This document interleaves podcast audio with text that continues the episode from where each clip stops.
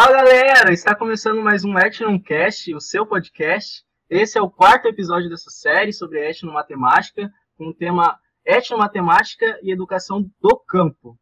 É, eu sou o Lucas Mendes e estamos aqui com alguma, uma galera da graduação, alunos da matéria de tópicos especiais em Educação Matemática, e eu vou pedir para o pessoal se apresentar aí para gente. Olá, eu sou o Gilberto, estou no último ano de, da licenciatura em Matemática e faço parte da matéria, igual foi falado. Olá, eu sou o Isaac, eu também estou no último ano da licenciatura em Matemática e vamos que vamos.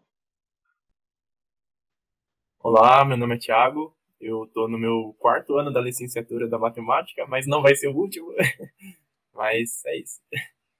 Olá, eu sou o Vitor, também estou no meu último ano da licenciatura em Matemática e também estou na matéria que o Lucas citou no começo. Olha aí, e temos também uma, uma presença ilustre aqui com a gente. Eu vou pedir para a professora se apresentar aí para nós, não vou nem falar o nome dela. Olá, olá. Bom, eu sou a Ronilce, é, eu faço doutorado na Unesp em Educação Matemática, sou orientada pelo professor Roger, fiz mestrado na Unesp com o Roger também, em Educação Matemática, mas estudo especificamente educação do campo, desde o mestrado. No mestrado, eu trabalhei com uma escola do campo situada na cidade de Inocência, Mato Grosso do Sul, cidade onde eu cresci. É, eu fiquei lá um tempo e acompanhei a prática lá da, das aulas de matemática, né, desde a primeira série ao nono ano, ah, percebendo algumas coisas, né? Por exemplo, que a educação do campo às vezes fica só no papel. E daí, com algumas conclusões chegadas na dissertação, é, tentei buscar um outro caminho para pensar a educação do campo, e daí conheci a ideia de escolas itinerantes, que são escolas situadas em acampamento do movimento sem terra.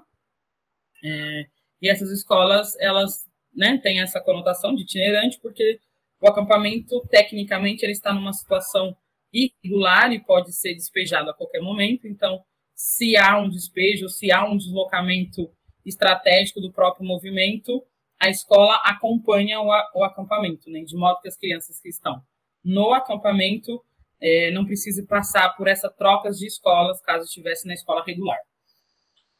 Então, uh, hoje no Brasil, hoje no país, uh, o estado que tem isso bastante ativo é o estado do Paraná, a ideia começou no Rio Grande do Sul, mas o estado do Paraná é quem coloca mais em prática atualmente.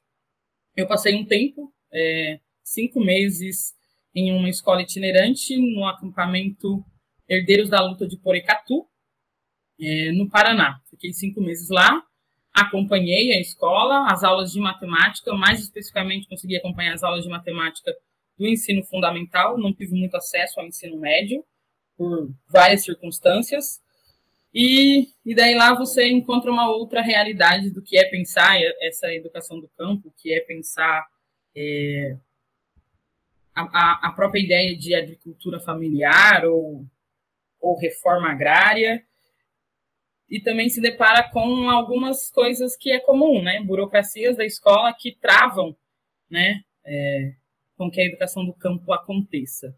E daí essas coisas me interessam, porque me levam a outras práticas, a outras outras possibilidades de pensar a sala de aula e pensar matemática. Mais ou menos é isso. Nossa, muito legal. Tem muita história para contar, então, hein, professora? Um Nossa. pouquinho. Tem bastante experiência. Ah, e, então, o, o, nosso tema de, do, do, podcast de hoje vai falar sobre essa educação aí do campo. E eu queria fazer a primeira pergunta aí para a professora. Uh, o que, que você entende de educação do campo? Porque tem a diferença, né? Educação no campo, educação para o campo, né? Que professor, se a professora puder falar um pouco sobre isso também, para os nossos ouvintes saberem também. É, alguns autores acabam trabalhando essas diferenças, né? É, mas basicamente a educação no campo, ela não pode dizer de uma educação do campo porque a educação no campo ela está situada em uma zona rural. Não quer dizer que necessariamente naquele lugar ocorra uma educação voltada para aquela clientela que, que reside na zona rural. Ela é apenas uma questão ah, quase que geográfica, né? Ela, ela tem a, a sua localização no campo, mas dentro dela o campo não acontece. A educação para o campo, daí já seria pensar uma, uma educação talvez voltada para o campo, né? É, pensada nessa clientela que está lá, mas ela precisa também estar, é, de algum modo, vinculada com a ideia de educação no campo. E daí, com, com essas diferenças, vem a educação do campo, que daí é para pensar uma educação para os povos que residem no campo, né?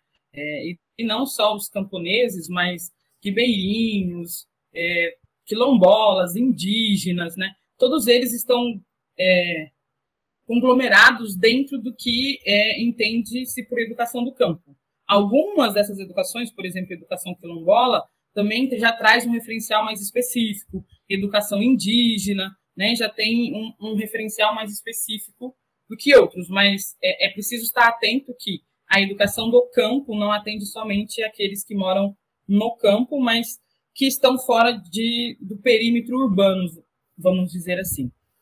E a educação do campo, então, ela, ela pode, daí ela pode estar situada no campo, mas não precisa necessariamente, mas ela é uma educação que deveria, na prática e na teoria, é, estar voltada para as necessidades dessa população, né? É, então, seria basicamente essa diferença, né? A educação no campo, eu não, eu não posso garantir que ela seja do campo, né? E a educação do campo, ela pega todas essas, essas outras duas, né? Ela aglomera a educação no campo e para o campo. Então, eu tenho a educação do campo.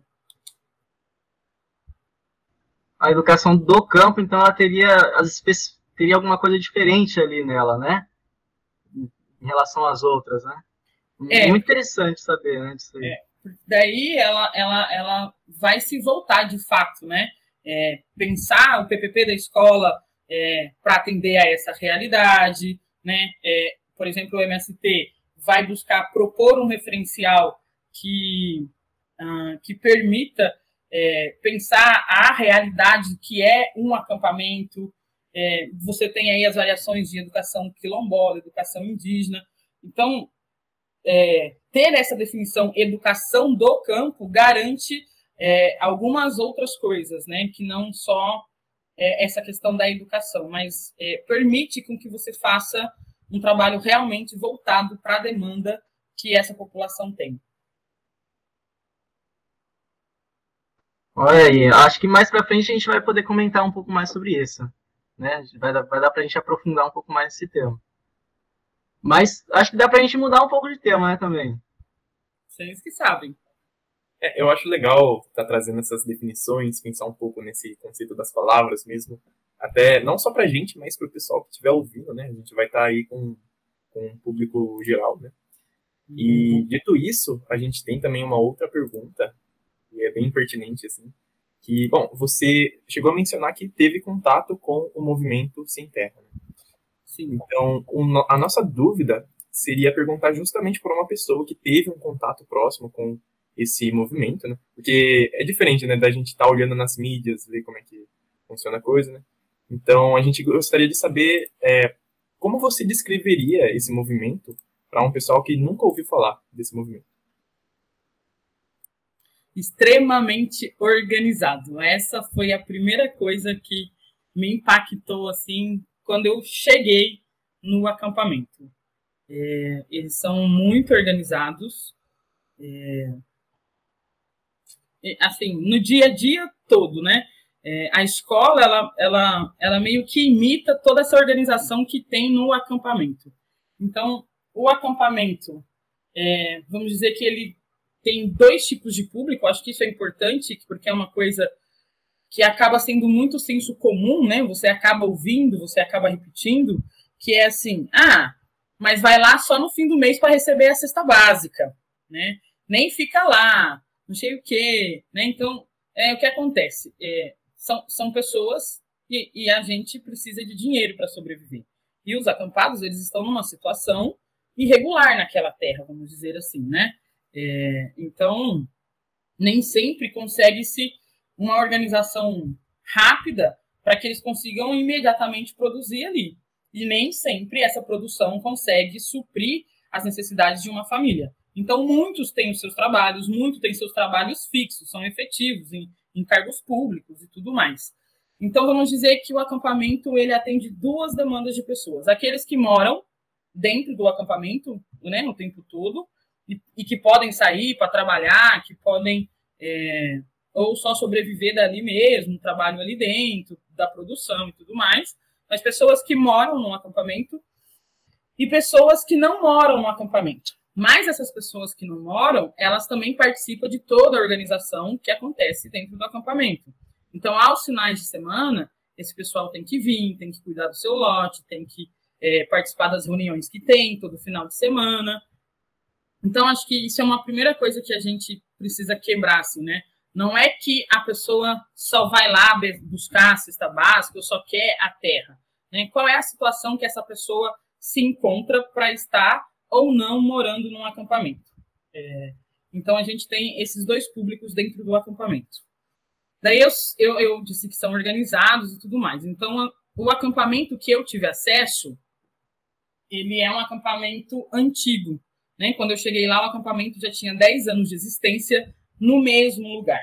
Então, eles já têm água encanada, eles têm energia elétrica, né? Os barracos já não são mais de lona, já são de madeiras, porque, assim, conseguiram é, se estabilizar de uma certa maneira ali. Não que não, não tenham passado por situações de confronto com a polícia, de situações de, de, de estarem com ordem de despejo, mas estão estabilizados, então eles vão construindo a vida ali.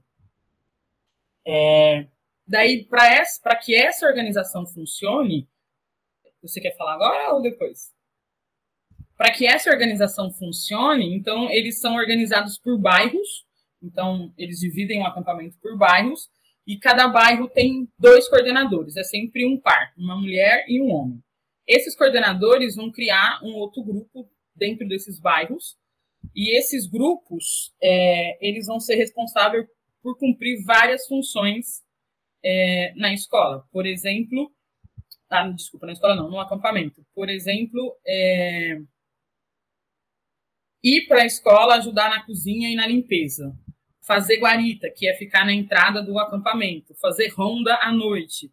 Se tem é, alguma manifestação, se tem alguma festa, tem aquele pessoal, né, que vai como, como um vigia, né, que seria cumprir um papel de segurança. Então, por exemplo, nas manifestações, você sempre vai encontrar uma galera de colete vermelho. Então, essa galera acompanha a manifestação e, por exemplo, nas esquinas, eles formam uma barreira é, para que os carros não invadam, né? Então eles ficam ali porque tem gente que não gosta, que não respeita, então eles eles fazem essa barreira para que os carros não entrem, né? É, e também uma proteção para o próprio carro que pode estar tá vindo e não está sabendo de nada.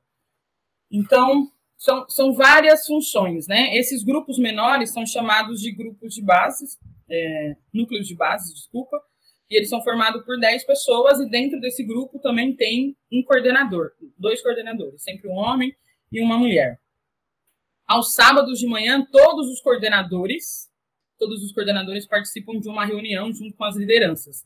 E daí ali é dado todos os informes é, que, que tem, tipo, ah, vai ter manifestação tal dia, precisa organizar tal isso, precisa fazer aquilo, nananã.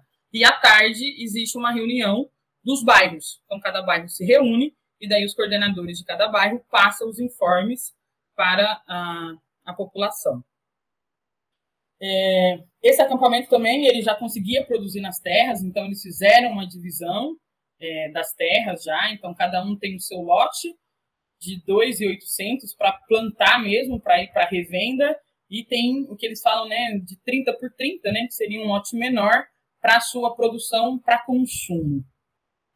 Então, você vê tudo isso, né? São, são pessoas de diferentes lugares, pessoas que nunca se viram e vê essa organização funcionando assim é, eficientemente é, é muito legal, né? Assim, a ponto de você se chocar, porque, pare, porque parece, né, se vende essa imagem daquele povo desorganizado, sujo na beira das estradas, que está ali só para ganhar uma cesta básica, que só quer ganhar é, um pedaço de terra, mas tem caminhonete, não sei o quê. O movimento é para sem terras. Nós somos sem terras, né? Pelo menos eu não tenho terra. Então, não quer dizer que eu não possa me vincular ao movimento, né? É, e daí, outra coisa que é importante é esclarecer que assim, o movimento ele é feito por pessoas. Então, quando feito por pessoas, todos estamos sujeitos a erros. Né? Então, claro que acontece coisas que o movimento não consegue, é, as lideranças do, maior do movimento não consegue é, organizar, escapa a eles, né? porque somos pessoas. Mas é, é preciso ficar claro que o, o movimento ele só ocupa terras que são terras destinadas por lei à reforma agrária. Né? Então, existe uma lei que determina que, por exemplo, terras de trabalho escravo, essas terras têm que ser destinadas à reforma agrária. Terras que não cumprem com a função social da terra, ou seja, não está produzindo. Então, é, o movimento não vai lá e olha para aquela fazenda e entra. Né? É, eles, eles atendem a uma demanda, eles ocupam terras que, por lei, teriam que ser destinadas à reforma agrária. É, então, é, não, não, não é, daí vou usar um termo da mídia, né? Não é uma invasão, é, é uma ocupação, né? Uma ocupação que busca é, garantir direitos que foram nos negados desde sempre, né? Desde de a colônia, que é ter acesso à, à terra. É, e daí uma, uma coisa também que talvez seja legal esclarecer que é uma briga entre a mídia e quem não é apoiador do movimento, que é esse termo invasão e ocupação, né? É, o, a mídia vai trazer quase sempre como uma invasão, é, e, e, e, quem não conhece, né, vai colocar como uma invasão também, e o MST já usa esse termo de ocupação, né? Que é justamente por isso, por está ocupando e fazendo com que essa terra cumpra com a sua função social, ou seja, que ela produza. Então, eles ocupam é, essa terra. Eu acho que, a grosso modo, assim, pensar ele, é, pelo menos visivelmente, é isso. Mas daí, estando lá, é, é incrível, porque eu passei por algumas casas antes de que me conseguissem um barraco para eu ficar, porque eu ia ficar um, um, longo tempo. E daí eu ouvi relatos do tipo: é, Isso daqui me salvou. Quando eu conheci o movimento, eu tomava muito remédio, eu vivia à base de remédio, eu trabalhava, eu não tinha mais relação com meus filhos. Então, quando eu conheci aqui, eu senti paz e falei para meu marido: Eu quero vir para cá. E daí hoje eu não tomo mais nenhum remédio.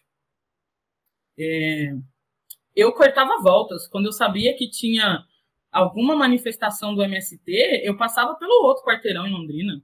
Tinha um medo. Daí fui convidado um dia para vir aqui num evento do Dia das Mulheres. Me apaixonei, já saí daqui com o cadastro feito. Uma semana depois eu já tinha construído meu barraco e estava morando aqui. É cansativo, é, porque estou aqui há oito anos e não temos previsão de terra. Estou velha, estou cansada mas eu amei. Quando cheguei aqui, eu ia para todos os movimentos, eu ia para todos os lugares. Eu fui para Brasília, eu fui para o Rio de Janeiro, dormi no chão e eu amei participar, eu amei entender que eu preciso lutar por isso daqui. E daí você ouve isso de esses dois relatos são duas mulheres, duas senhoras. Uma infelizmente faleceu um tempo depois que eu saí de lá.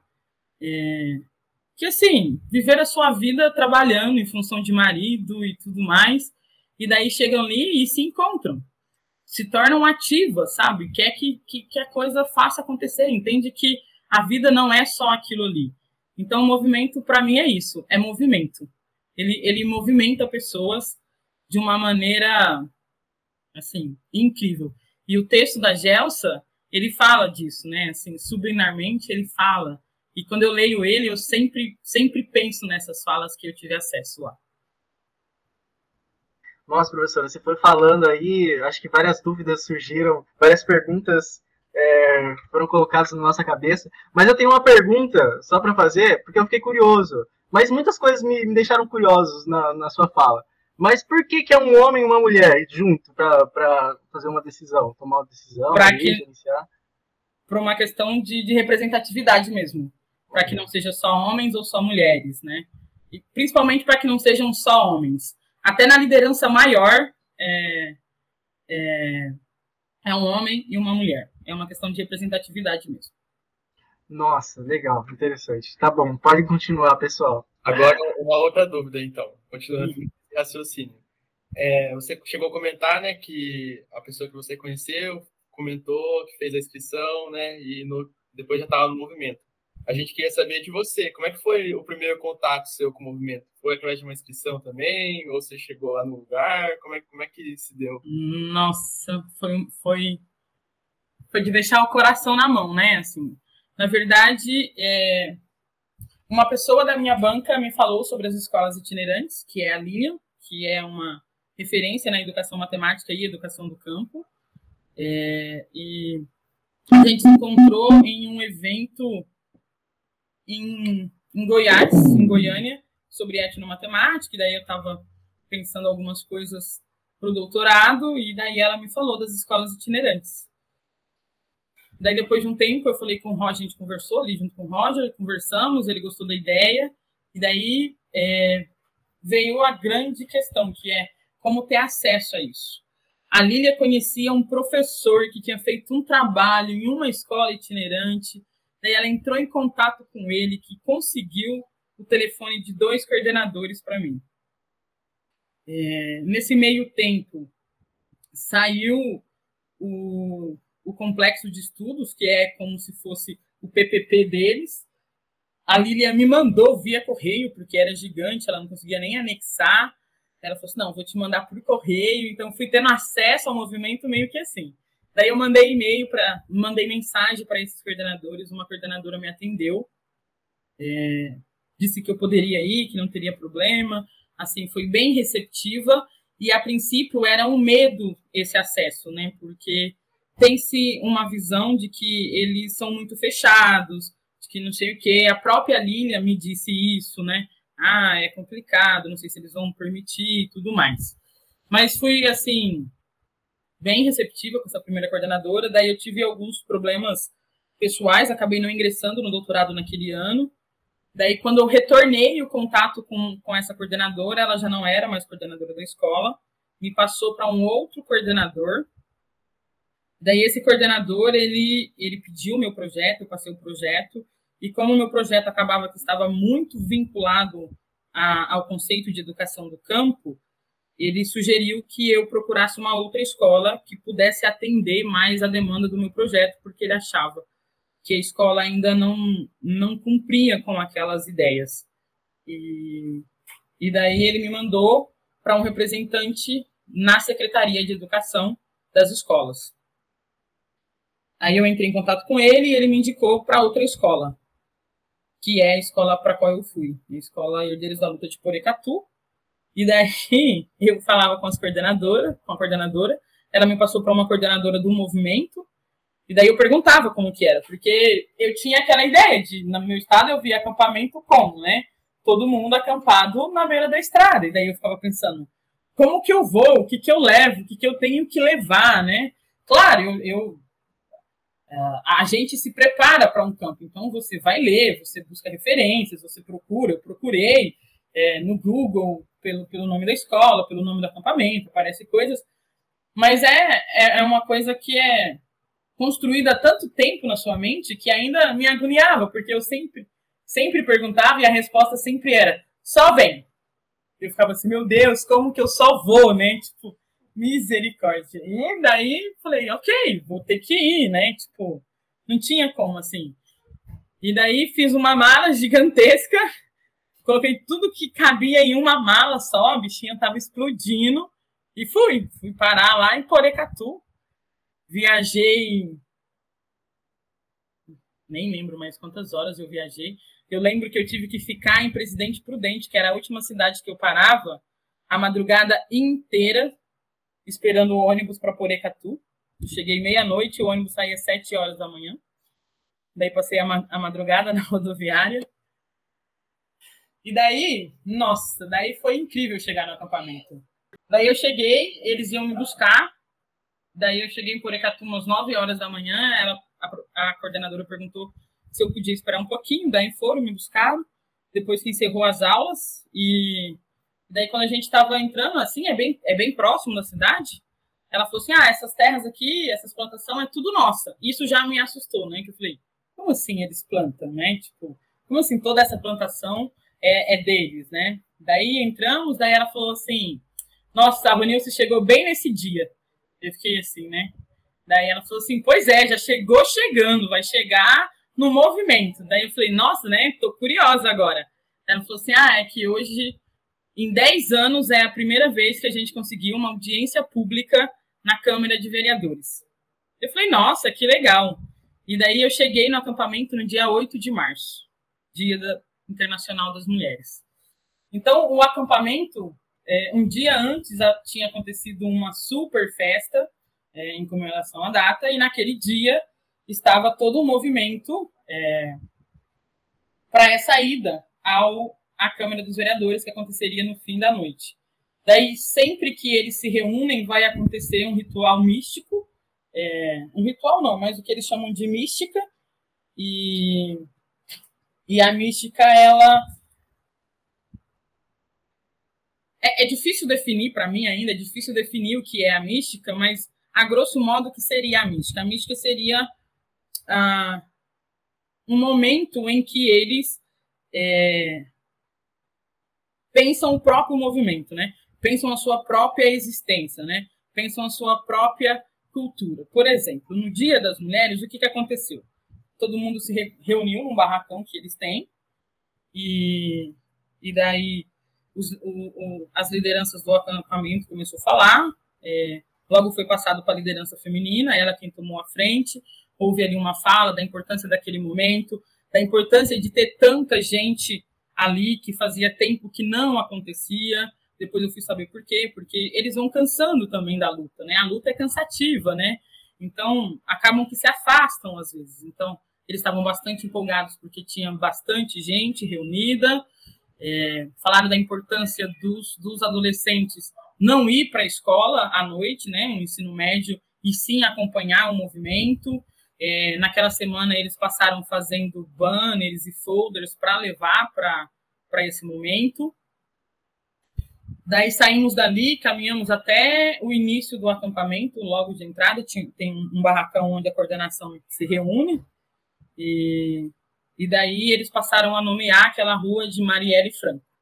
Então foi colocada uma plaquinha, plantaram flores, houve é, uma leitura sobre quem era Marielle e a importância dela para a luta, houve cantoria.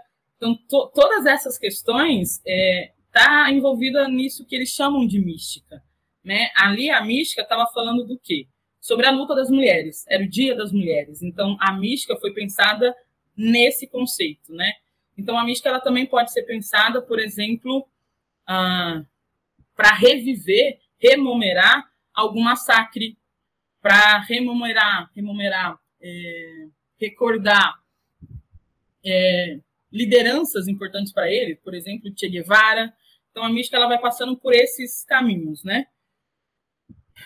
Daí, dali, ficamos aguardando o ônibus, vários carros foi, foi dois ônibus lotados, gente em pé, carros lotados, e chegamos na Câmara dos Vereadores.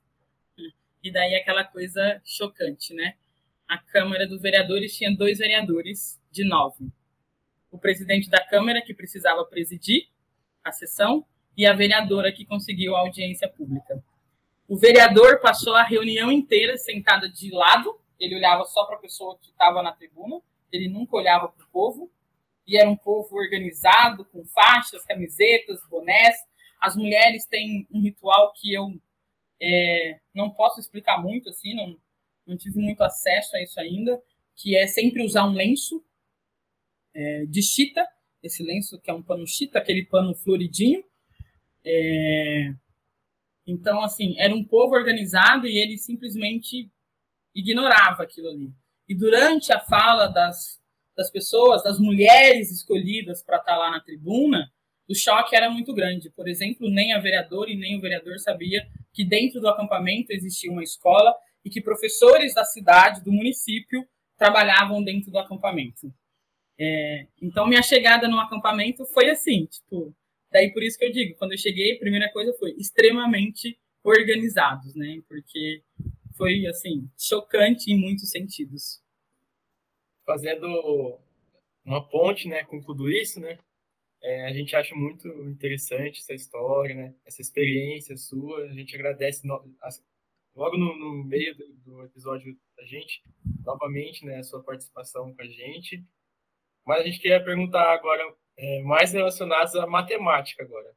Onde que a matemática ela vai entrar na sala de aula é, dessas escolas? Se é uma matemática acadêmica, que é igual que a gente aprende, ou se é uma matemática é, contextualizada, mais voltada para a situação real, né, ali do, dos estudantes. É, como é que ela é, né? Acho que o Gilberto vai complementar. Fala, Gilberto, é isso? Sim, é, eu ia perguntar, já emendar, porque eu queria perguntar também qual seria o ponto de partida é, para iniciar a educação e o ensino da matemática é, no campo, né?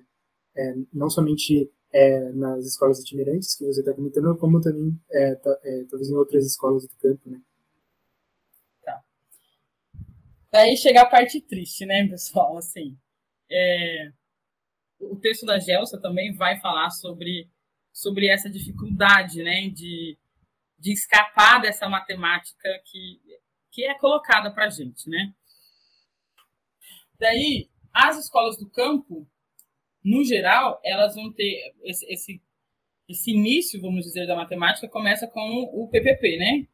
É, então, a educação do campo, o referencial da educação do campo, ele não vai definir Assim, ele vai dizer que tem, vai citar algumas referências, a etnia matemática, o Gratan, mas ele não vai é, definir que matemática é essa, né? Ele vai, claro, o que ele vai definir é o que está posto no currículo lá comum, mas ele vai dizer, precisa contextualizar. Daí essa contextualização tem que acontecer onde? Né? Internamente. Que daí eu acho que é um primeiro erro, né? Porque o que acontece? As pessoas que estão normalmente dentro da educação, é, dentro da escola, elas têm uma formação que não é para isso, né? Elas têm a formação que eu e vocês, vocês nem tanto, né? Vocês já estão tendo uma formação, é, vamos dizer assim, mais contextualizada, né? Do que eu e do que outros professores tivemos. Então, começa ali. Esses professores também não sabem como fazer essa contextualização. Né? Então, lá vai dizer que precisa fazer isso. Mas como que eles fazem? Eles não conseguem nem transpor o que está no documento da educação do campo para o PPP da escola. Né? Já começa um conflito ali. É, e daí você entra no outro conflito que é esses professores não têm formação para isso. Esses professores é, raramente conseguem criar um vínculo com essas escolas. A gente esbarra aí na rotatividade é, e dos processos burocráticos que a secretaria impõe, de processo seletivo e tudo mais. É, e, e, essa é uma realidade não só das escolas do campo, que daí estão vinculadas ao município e tudo mais, mas a própria escola itinerante. E, e, e fora isso, né, assim, já pulando um pouquinho, fora isso eu tenho o quê? Eu tenho é, a questão das provas externas, né? Como é que eu escapo desse currículo se meu aluno precisa saber desse currículo? E daí, você, ah, mas não tá a contextualização é, é não é para você fugir desse conteúdo. Claro, não é para você fugir. Mas eu preciso que meu aluno treine, porque a pergunta vai ser muito específica. Eu preciso que meu aluno repita aquele tipo de exercício para que ele talvez consiga fazer aquela prova externa. A contextualização Claro, é, se, se, se ela, se for possível, assim, alcançar ela no seu objetivo, talvez esse aluno aprenda muito mais. Mas também não é uma garantia que todos vão se envolver da mesma maneira. E daí, na dúvida e no medo de quem não sabe o que fazer, não sabe como fazer e tendo que é, mostrar números, o que, que ele faz? Ele deixa esse currículo é, diferenciado de lado, sempre. E, e mesmo que ele não queira, quando os resultados virem ruins, quando as notas não forem as esperadas, a coordenação vai dizer: olha, Você precisa trabalhar essa habilidade, essa habilidade, essa habilidade aqui. E, e eu vi isso acontecer dentro da escola itinerante também. Daí a escola itinerante ela tem um currículo do ensino fundamental que é chamado Complexos e esse currículo é baseado na pedagogia russa. É... Então é, é, é, um currículo bastante difícil, não é um, um currículo fácil de se compreender. É... O modo como eles estão pensando a escola, o modo como eles estão pensando o ensino. É preciso também fazer algumas, tomar alguns cuidados, porque é, esse currículo é muito voltado para uma escola do trabalho, e daí a gente tem que entender que o contexto da Revolução Russa, é, é, é eles, eles estavam numa situação em que crianças precisavam trabalhar para que tivessem o que comer, como é que a gente hoje constrói essa escola do trabalho e escapa é, desse serviço que, quando você lê os, os, os, os livros da pedagogia russa, você às vezes fica horrorizado, porque você tem crianças trabalhando, né? Como é que eu lido com isso, né? Como é que eu, que eu faço essa transposição para cá? Porque eles querem pensar uma escola do trabalho, por quê? Porque eles entendem isso como a sua realidade, o acampamento, né? Então, quando eu disse que a escola ela copia o movimento, é muito real, porque a escola vai ter esses grupos, esses núcleos de base dentro da escola. Então, eu vou ter um núcleo que é para cuidar das finanças da escola, eu vou ter um núcleo que é para cuidar da cultura, eu vou ter um núcleo que é para cuidar da agricultura, um núcleo que é para cuidar do embelezamento da escola, eu vou ter um tempo do trabalho determinado para isso. Mas como é que eu encaixo a matemática nisso tudo, né? não, não, não acontece. Não acontece a não ser naquilo que é básico. Né? E dentro de sala de aula, a mesma coisa. Quando eu cheguei lá, o professor tinha acabado, acabado de se formar. Nunca, assim, tinha dado aula, estava começando ali, não fazia ideia do que eram os complexos de estudo. E ele nem sabia se ia estar ali no outro ano. Daí tinha mudado o governo, o governo do Paraná inventou umas provas, copiando essas provas que acontecem aí no fim do bimestre no estado de São Paulo, que eu sempre esqueço o nome, a APP, eu acho. Daí o, o estado do Paraná falou: não, é só uma prova diagnóstica no primeiro bimestre. Daí veio um relatório gigantesco dizendo assim: olha, essa habilidade aqui, isso aqui, isso aqui, para cada aluno, e falou assim: todo bimestre vai ter. Daí o primeiro conflito que eu vi, assim, de imediato foi prova do sétimo ano, primeiro bimestre, cobrando equações do primeiro grau. Aonde é que está equações do primeiro grau no currículo? Lá no terceiro bimestre. Como é que eu cobro uma competência que meu aluno não tem?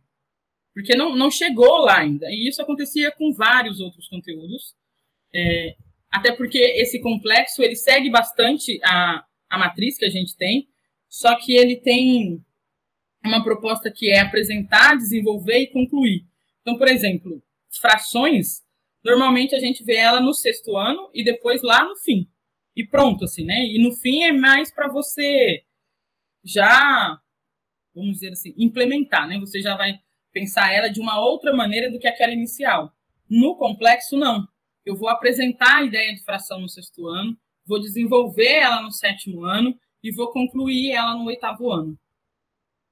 Então, eu venho uma prova externa que não é pensada para aquele lugar que é pensado para um todo.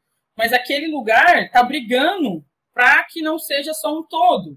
Ele está brigando para isso, ele conseguiu um currículo, mas ele fica preso naquele outro currículo também. Porque eu tenho um professor que não tem acesso àquele currículo diferenciado, que não consegue compreender ele e que está preso, preso a essas demandas de secretaria. E daí a coordenação vem e diz assim: precisa trabalhar. Por quê? Porque se eles não atingirem a meta, o que, que vai acontecer? A escola vai fechar. Né? Então, no fim, no, parece, no começo eu ficava assim, gente, mas o que está faltando, né? Daí você leva um tempo para entender que não é falta de vontade, o professor ele era muito esforçado, ele tentava, ele tinha uma, uma vasta experiência trabalhando em serralheria, então ele sempre tentava contextualizar a questão de ângulos, de não sei o quê, mas era aquilo ali, assim, né? Era só ali, não era uma coisa que que envolvia a realidade do acampamento, que envolvia.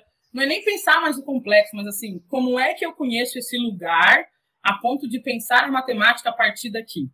Né? E qual é o tempo que eu tenho para isso? É, acontece vários projetos lá é, que vai atender mais essa demanda, mas matematicamente eu não vi isso acontecer, tá? É, mas posso dizer que assim o máximo que eles conseguem eles fazem.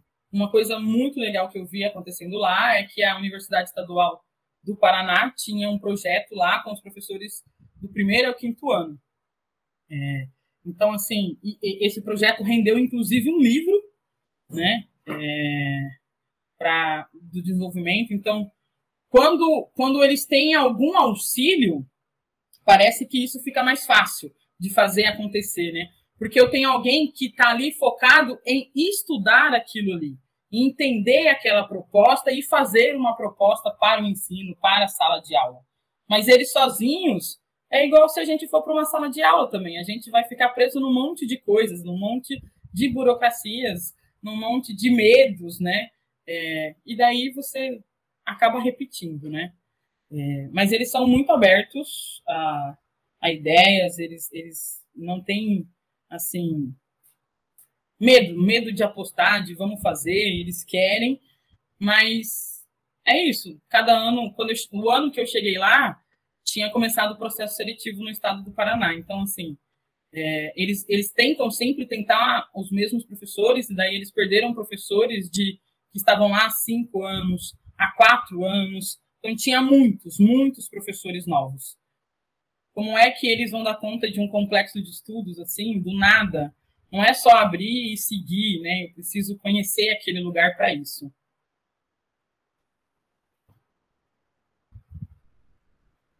É, bom, dando continuidade e caminhando para o final do nosso, da nossa entrevista, do episódio de podcast. É, bom, foi muito interessante acompanhar toda a sua trajetória e, e também a, na disciplina, nossas discussões caminharam muito numa, numa direção na qual a gente encontrou mais perguntas do que respostas. E assim como na própria, no próprio episódio, surgiram muitas mais perguntas e é muito interessante esse processo, né? É, nesse contexto né, da escola do campo, de um professor novo na escola do campo, da questão da rotatividade que você já citou, professores é, formados recentemente também, né, que a gente está aqui é, em vias de se formar e de começar a lecionar também. É, então, é uma coisa, uma pergunta que a gente tem para fazer é como que um professor, seja ele novo ou não, é, mas chegando numa escola no campo, do campo, por exemplo, é, como que ele lida com os não saberes dele, né? Com, com os saberes do contexto que ele não tem. Um professor que, é, que mora na cidade e que vai para o campo lecionar. Como que ele lida com, com esses não saberes, com esse conflito? Essa é uma pergunta perigosa, né? Mas vamos lá. É... Dentro do daí vou pensar agora primeiro dentro do acampamento é, existe o que eles chamam de inventário da realidade, em que eles vão fazer um levantamento da vida mesmo ali assim. E daí então quem chega ali desprevenido pode começar por ali. É um material riquíssimo e, e que é para isso mesmo, para dar esse suporte para quem está ali, né? É, para pensar depois a proposta pedagógica da escola, para pensar a sala de. É, o inventário da realidade é para dar esse suporte. Claro, ela, ela faz tudo sozinha? Não. Né? Eu vou precisar que o professor tenha interesse de conhecer esse inventário da realidade, que tenha interesse em estudar ele, tenha interesse depois de pegar a proposta e ver o que, que dentro do currículo dele né, é, eu consigo fazer. É, então, a, as escolas itinerantes, ela te dá esse suporte. Agora, quando você vai para uma escola do campo, é, e daí eu, eu vou até me distanciar agora desse, do, né, quando você vai para uma escola, e daí eu trabalhei, eu trabalhei dois anos e meio entre o mestrado e o doutorado, na cidade onde eu estou no momento. Eu voltei para cá o ano passado, no meio do ano, e eu sempre, nesses dois anos e meio, e a metade do ano passado, eu sempre trabalhei em uma escola que atende 90% dos seus alunos é, da zona rural. É uma escola de distrito, eles não, não usam essa terminação nem como escola rural, que é um termo, assim, já antigo, nem eles não estão vinculados à educação do campo, nada, é uma escola e pronto, está situada no distrito e ela atende, então, as pessoas do distrito e toda a população rural ali em torno. É uma escola muito grande, ela, ela funciona em um período, e nesse período eu tenho em torno de 400 alunos. Então, é, é, é bastante grande, pensando que eu moro numa cidade que tem 4 mil habitantes. Então, só uma escola ter tudo isso de aluno é gigantesco.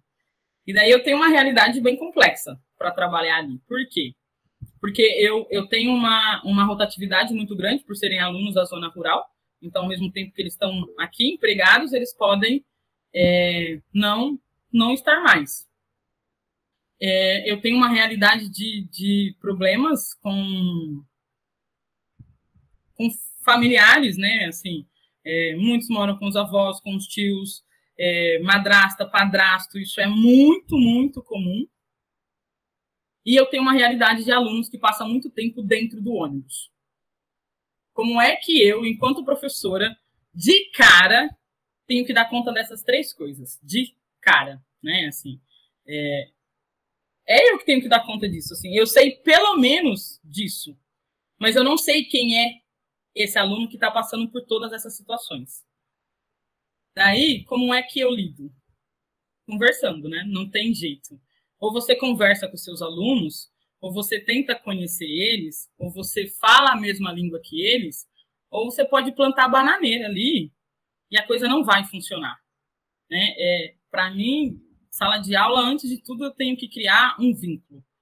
É, e não estou dizendo que ele precisa ser afetuoso, né? Nem todo mundo vai gostar, amar você, fazer declarações, mas precisa criar um vínculo, nem que seja assim de um mínimo de respeito, porque senão você não consegue. Então, para mim, independente de estar numa escola do campo ou numa escola itinerante, como é que o professor, né, assim, conhece a sua realidade, conversando com seus alunos?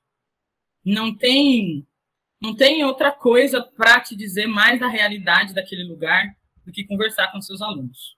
Então, eu faço isso. Se é o caminho certo, eu não sei. Mas é claro, eu preciso olhar o PPP, eu preciso conversar com quem já está ali, com quem está ali há muito tempo. Então, tudo isso vai me ajudar a compreender aquela realidade. Mas, é para mim, o principal disso tudo é conversar com os alunos. Não sei se eu respondi a pergunta, mas enfim. Certinho. Então, é, dicas aí, né, para todo mundo, até para quem é, de repente está ouvindo e de alguma maneira se deparar com uma situação dessa, né, por parar aí num, num, é, numa ocupação, né, professor? ah, mas agradecemos então, professora, a, a sua presença. É, eu, em nome do grupo, aí agradeço a, professora por ter aceitado aí de bom grado participar aqui com a gente, compartilhar das suas experiências. É, e agradecemos você que está ouvindo também a gente, você que ficou até aqui. Pedimos para que você compartilhe aí com seus amiguinhos, com as suas amiguinhas. É, e espero que vocês tenham gostado. E continuem aí assistindo o nosso podcast, vai ter mais episódios saindo aí nos próximos dias. É, e se você não acompanhou os outros, tem falando sobre africanidades, tem falando sobre o surgimento político da etnomatemática, a etnomatemática e o, em sala de aula. Então tem bastante material aí sobre etnomatemática, se você quiser pesquisar mais sobre isso. O Google também está cheio de informações. Mas agradecemos aí, professora, a sua presença é, e vamos encerrando aqui esse podcast. Obrigado a todos é, e até um, um, um próximo momento. Até mais, pessoal. Agradeço.